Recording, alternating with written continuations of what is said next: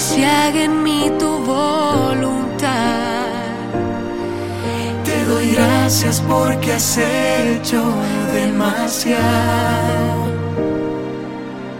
Que por mí hasta tu sangre has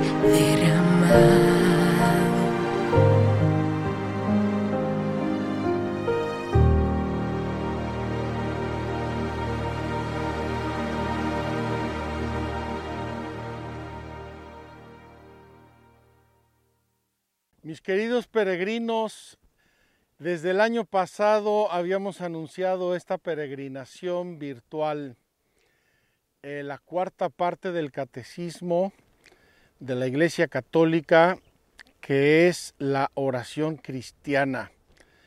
Es como las flores de un árbol. Hablamos al inicio de la fe, son las raíces, la fe que nos lleva a las verdades de Dios, la fe que nos eh, eh, enraiza profundamente en, eh, en, la tierra de Dios, en la tierra de la gracia, en la tierra del amor, en la tierra de la, de la trascendencia. Luego hablamos de los uh, sacramentos, es decir, cómo vivimos la fe y cómo experimentamos la fe nuestra relación con Dios a través de los sacramentos que sería como el tronco del árbol. Luego hablamos de los mandamientos de la ley de Dios el año pasado y son las ramas y las hojas del el árbol, todo nuestro modo de comportarnos como hijos de Dios según los mandamientos de la ley de Dios. Y finalmente nos toca hablar de las flores del árbol, es decir, lo más precioso, lo más bello, lo más perfumado, lo que muestra que todo lo demás está en su lugar. Cuando un árbol no produce flores y las debe producir, algo le está pasando a ese árbol. Y cuando las ramas empiezan a secar, algo le está pasando a ese árbol. Cuando un árbol pierde las hojas, algo le está pasando a ese árbol.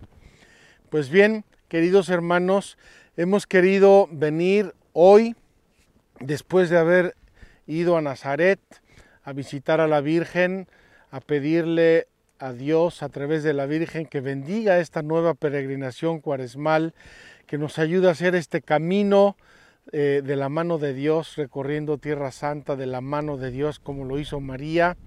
Después de todo esto, nos toca ya comenzar nuestra peregrinación en este miércoles de ceniza, un día hermoso, importantísimo. Les recuerdo del año pasado que eh, la cuaresma es un pequeño éxodo, pero un éxodo que no solamente es obedecer, obedecer, obedecer, es un éxodo que es también aportar frutos, frutos de vida cristiana, frutos de santidad, una relación con Dios que nos debe llenar de gozo, que nos debe eh, mantener la mirada en el cielo, que nos debe hacer verdaderamente producir flores de vida cristiana, muchas flores de vida cristiana. Quiero comenzar como siempre ubicando nuestra peregrinación en este primer día. He querido venir a este lugar y estoy en medio de Galilea. A ver si nuestra cámara nos enfoca suficientemente. Aquí está el mar de Galilea. Toda esta zona es Galilea. Lo digo un poco genéricamente. Aquí está el de mar de Galilea y aquí hay un valle, un valle que ya hemos recorrido alguna vez, se llama el Valle de las Palomas, Wadi Hamam, el Valle de las Palomas. Este valle termina exactamente en Magdala y comienza en otros pueblos por allá por el norte en un valle que se llama Netofá. Valle Netofá, Valle de las Palomas y Magdala al final el mar de Galilea. Pueden ver estos valles. Eh, hay, colinas en la Galilea, aquí las vamos a ver, colinas muy bonitas donde llueve, cae el agua en los valles y corre por los valles y va a parar o al Mediterráneo o al mar de Galilea. Yo espero que se ubiquen una vez más, estamos muy cerquita de Magdala. Los que vinieron, aquellos de ustedes que hayan venido a nuestro Youth Fest el año pasado, se acordarán que hicimos una parte del Valle de las Palomas del Wadi Hamam caminando. Pues ahí estamos en ese lugar. Y he querido venir aquí precisamente por eh, dos cosas, por dos cosas, importantes las dos cosas. Primero, somos peregrinos. Hemos caminado este valle, eh, lo hemos caminado con muchos de ustedes, con muchos peregrinos. Ojalá algún día puedan venir a Tierra Santa y ojalá puedan caminar estos valles donde Jesús caminó, donde caminaron los apóstoles, donde caminó la Virgen María. Este valle, según una creencia radicada y consolidada en la historia, coincide con la vía Maris, la vía del mar. Esto era un camino y aquí precisamente se cruzan cuatro caminos, viene uno del norte hacia el sur o del sur hacia el norte, este oeste, es un cruce de caminos en este valle que era la vía Maris, la vía del mar. La vía del mar era como la autopista que conectaba el Mediterráneo, ya lo vimos en nuestro mapa, con el mar de Galilea, rodeando el mar de Galilea por Cafarnaúm, iba hasta Damasco, iba a Amán, iba a la Decápolis y conectaba todo el Medio Oriente con el Mediterráneo. Entonces era un lugar de camino. Jesús habrá pasado cuántas veces por aquí caminando con sus discípulos quién sabe si no en un árbol parecido a este se habrá sentado como hoy nosotros porque hacía mucho calor, se habrá sentado un poco a refrescarse, a comer, a descansar, quizá con sus discípulos hablándoles, explicándoles algo. En otros tiempos todos estos campos están verdes, están plantados, ahora todavía no, pero imagínense estos campos de trigo, probablemente donde Jesús pasó con sus discípulos que arrancaron las espigas, enojando así a los fariseos, ¿verdad? ¿por qué comen espigas en sábado si no está permitido? etcétera, etcétera. Estamos en un cruce de caminos maravilloso y he querido venir aquí porque la oración es ese grande cruce de los caminos de la vida cristiana. Si hay fe, si hay gracia de Dios, sacramentos. Si hay una vida buena, mandamientos. Lo lógico es que se dé una vida de oración, es decir, lo lógico es que haya una relación muy íntima y personal con Dios. Y este es la cumbre, la cúspide de nuestra vida cristiana. A mí me da pena, pero muchas gentes viven su vida cristiana solamente como un moralismo. Tienes que hacer esto, esto, esto y no puedes hacer esto y eres un gran cristiano, no. O vas a misa los domingos y vas a misa los domingos ya está asegurada tu salvación, tampoco. O no crees en herejías, ya eres un gran católico, tampoco.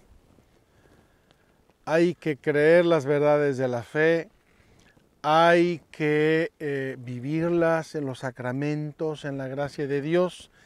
Eso nos lleva a un comportamiento, a un estilo de vida, que es la vida cristiana, la vida buena, la vida virtuosa, la vida edificante. Y eso, todo eso, sirve como de base, debe servir como de base a una relación íntima, personal y amorosa con Dios, que es la vida de oración. Si yo vivo mis sacramentos y no me estoy relacionando con Dios, los sacramentos se pueden convertir en una cosa medio mágica. Si yo vivo los mandamientos, si no es por amor personal a Dios, es un moralismo. Si yo creo en las verdades, pero no creo y no me llevan a una relación íntima y personal con Dios, es una especie de fideísmo cultural, llámenlo como quieran, pero seguramente no será la vida cristiana que Dios quiere. Dios quiere que seamos sus hijos, Dios quiere que seamos sus hermanos, Dios quiere que vivamos en una relación íntima y personal con Él como vivieron nuestros primeros padres en el Edén, en el paraíso terrenal, que hablemos con Él, que hablemos con confianza, que no tengamos que escondernos. Dios quiere muchas cosas muy lindas de nosotros y eso de algún modo es lo que llamamos la vida de oración. Como ya dijimos en nuestras introducciones, vamos a tener dos grandes partes en nuestra peregrinación. Una primera parte va a ser eh, recorrer lo que es la vida de oración, el concepto en la Biblia, en el Nuevo Testamento, en la vida de la iglesia, en la tradición, en los santos, las dificultades de la oración, los tipos de oración, etc. Y la segunda parte, preciosa, va a ser un recorrido por el Padre Nuestro, que es la oración por excelencia. La oración por excelencia es el Padre Nuestro, nos la enseñó el mismísimo Dios cuando quiso que nos relacionáramos con Él. Entonces el Padre Nuestro, con las actitudes que Jesús nos enseñaba en su relación con su Padre, son la mejor escuela y la mejor síntesis de la vida de oración. Vamos a pasar pues a nuestra explicación de hoy, que será breve. Como les dije ya y lo quiero repetir, en esta peregrinación queremos hacer capítulos más breves, más sencillos, que puedan seguir con más facilidad. La primera peregrinación estaban todos eh, encerrados en sus casas y tenían todo el tiempo del mundo. Ahora tenemos que mediar con ah, otras muchas ocupaciones cotidianas, familia, trabajo, muchas cosas. Por eso queremos hacer capítulos más breves y más sencillos. Y el de hoy vamos a iniciar ahorita nuestra explicación de los temas de hoy. Precioso, preciosa la introducción que nos hace el catecismo sobre la vida de oración.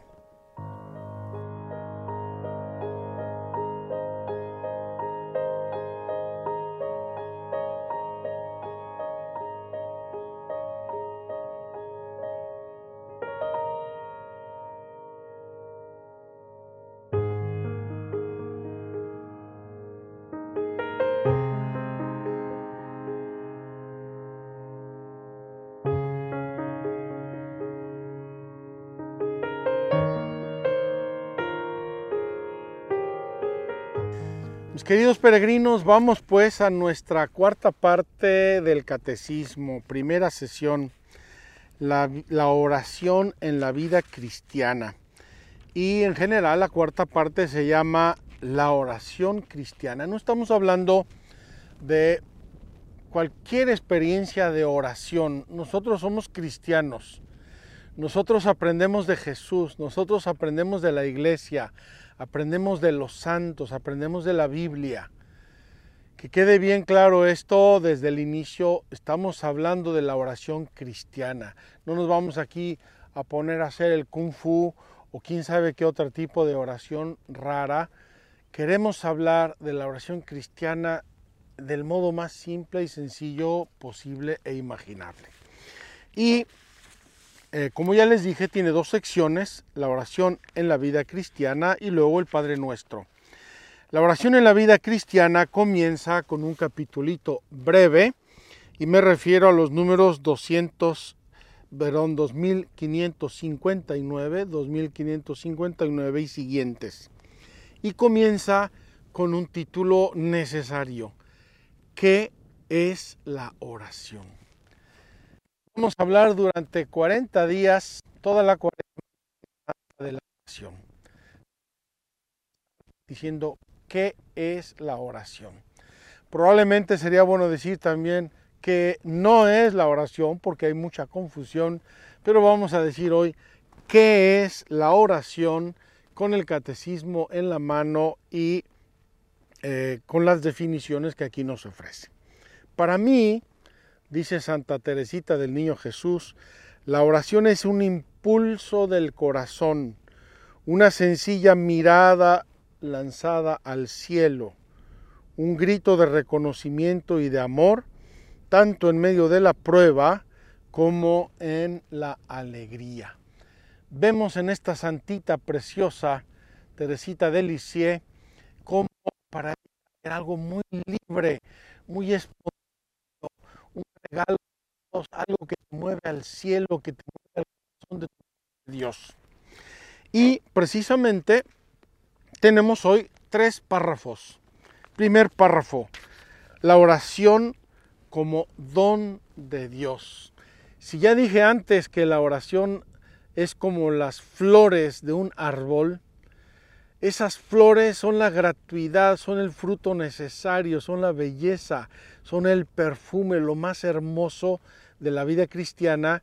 Y en todo lo que es la vida cristiana, la oración es como el don más hermoso de Dios.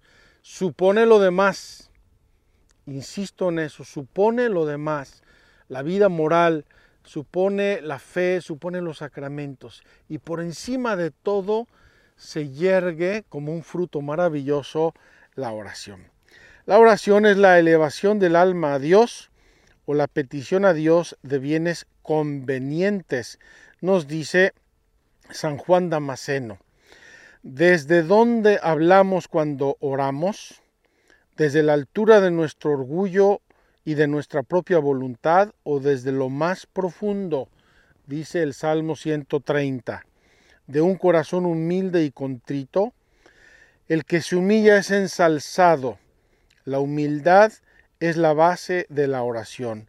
Nosotros no sabemos pedir como conviene, dice San Pablo. La humildad es una disposición necesaria para recibir gratuitamente el don de la oración. Y termina eh, este párrafo del catecismo con una bellísima frase de San Agustín. El hombre es un mendigo de Dios.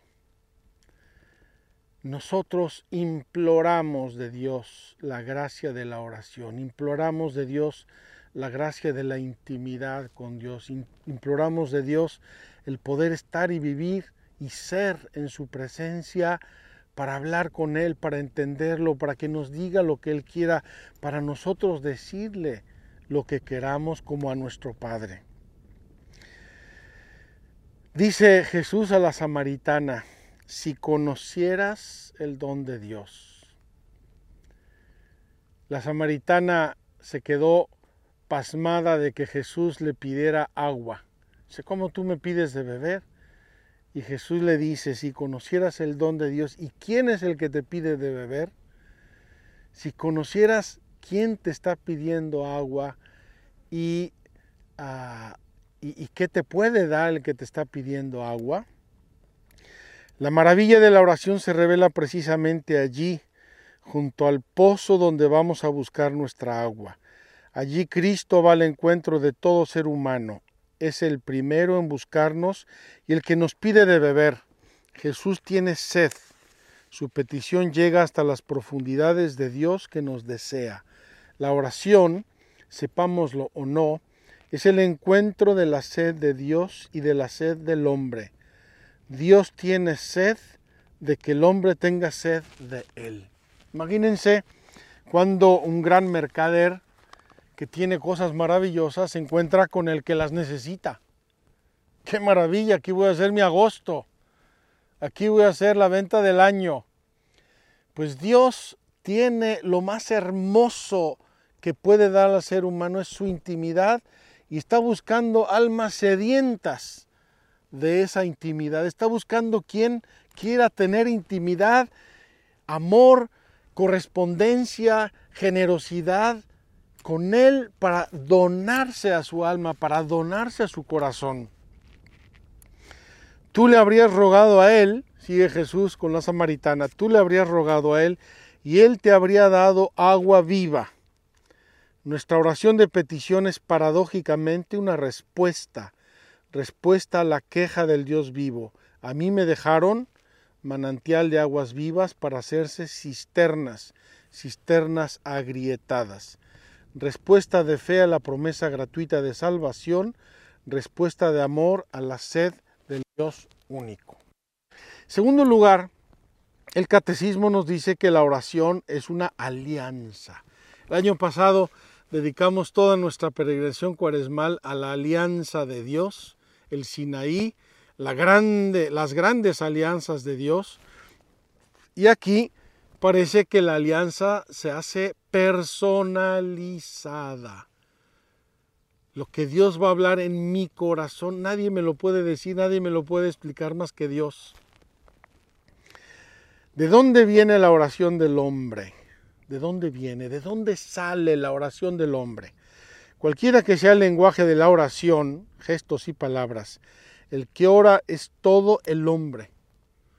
Yo no puedo decir estoy orando con mi cabeza o con mi boca nada más, o con el oído, o con el ojo. Es, es el ser humano que ora, todo yo.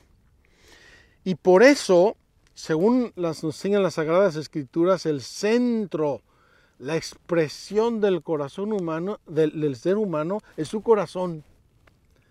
Mi corazón es la sede de mi yo mismo. Por eso decimos una persona buena es una persona de gran corazón. Una persona mala, perversa, es un corazón de piedra. Entonces el corazón que aparece en las Sagradas Escrituras más de mil veces es la sede, es el que ora, es el centro de mi vida de oración, mi corazón.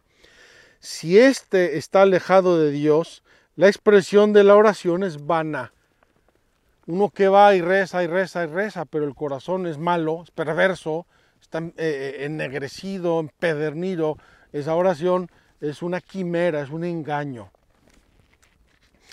El corazón es la morada donde yo estoy y donde yo habito, según la expresión semítica o bíblica, donde yo me adentro. Es nuestro centro escondido, inapreciable, ni por nuestra razón ni por la de nadie. Solo el Espíritu de Dios puede sondearlo y conocerlo. Por eso San Pablo dirá que solamente el Espíritu de Dios sondea la intimidad del corazón humano. Solo Dios conoce lo más íntimo de mi intimidad. Este es el lugar de la decisión, en lo más profundo de nuestras tendencias psíquicas. Es el lugar de la verdad, allí donde elegimos entre la vida y la muerte. Es el lugar del encuentro, ya que a imagen de Dios vivimos en, vivimos en relación. Es el lugar de nuestra alianza. De esto hablamos mucho el año pasado. Mi corazón es el centro de mi alianza con Dios. Por eso quiero recordarles nuestra peregrinación de sanación. Importantísimo sanar el corazón. ¿Por qué?